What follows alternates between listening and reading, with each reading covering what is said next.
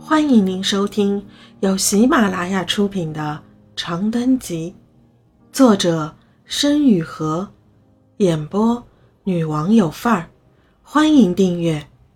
尾声一，高考结束了，我的青春结束了。合上笔帽的那一刻，走出考场的那一刻，在校门外见到站成一排的姨妈李婉英和外婆的那一刻。我无一例外地感受到一股磅礴的哀伤和同样磅礴的解脱。恭喜呀，嗯，姐，你终于考完了，以后再也不会熬夜影响我睡觉了。李婉英尖叫着扑进我的怀里，像树袋熊一样，手脚并用地缠着我。快请我吃饭去！我好不容易考完了，还得请你，这像什么话？等你中考结束再说。我哭笑不得的拍了拍他的肩膀，转过身面向姨妈和外婆。姨妈，外婆。姨妈点点头，破天荒的走上前，主动抱住了我。辛苦了，走下馆子去。我们阿润这段时间都累瘦了呢。外婆在一旁使劲捏了捏我的手。多吃点，一定多吃点，听见没有？知道了，我笑着说。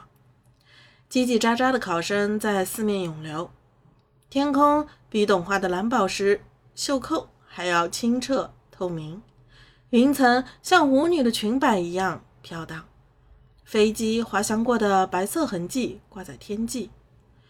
我和这个世界上我最爱的人一起在人潮中向前走去。心中荡漾着无与伦比的幸福。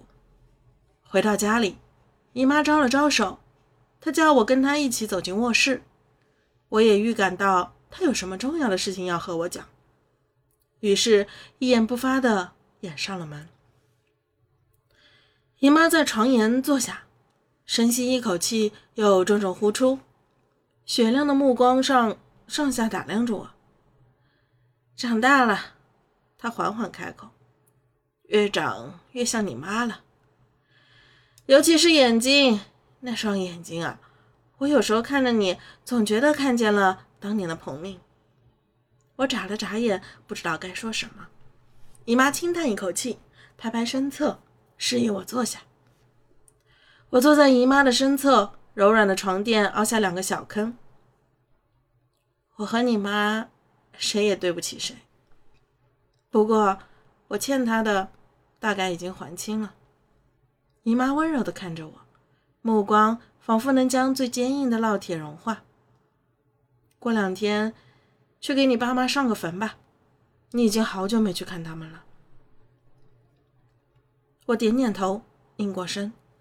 姨妈顿了顿，在开口时语气里满是迟疑。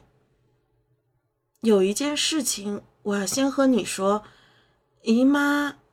姨妈想再婚了，我静静的听着。你们长大了，姨妈也要老了。我本来以为这辈子也就这样了，谁知道我遇到了一个人。姨妈停下话音，沉默了片刻。我不知道他图我什么。我不年轻了，带着两个孩子，身上几乎没有一点存款，还离过婚。我不知道他图我什么。或许，就是爱情呢。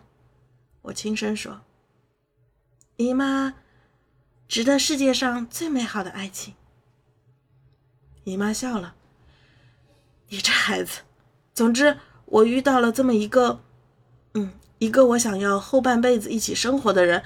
当然，一切都还要等婉莹高考完结束之后。姨妈现在就是，呃，就是问问你们的意见。”说罢，他再次望向我，眼里不再有平日的严肃和冷峻，反而荡漾着春水一样柔软难测的恳求和试探。我不知道为什么，居然有些想哭。我唯一的意见就是，那个人一定要对你好。我哽咽着，扭过头抹了抹眼睛。不能喝酒，不能抽烟，不能打人，不能。不能开公司，不能和你吵架，不能姨妈轻声紧紧搂住了我。好，好，姨妈知道了。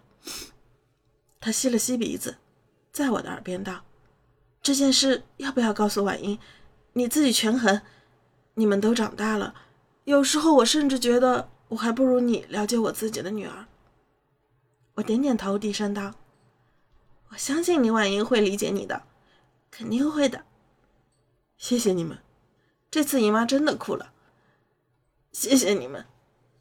夕阳西照，我和相依为命的姨妈紧紧搂在一起，呼吸着彼此的呼吸，融化着彼此的体温，久久坐在床沿。进呗，敲什么门？李婉英的声音从房间里传出，我按下门把手，缓步走进屋内。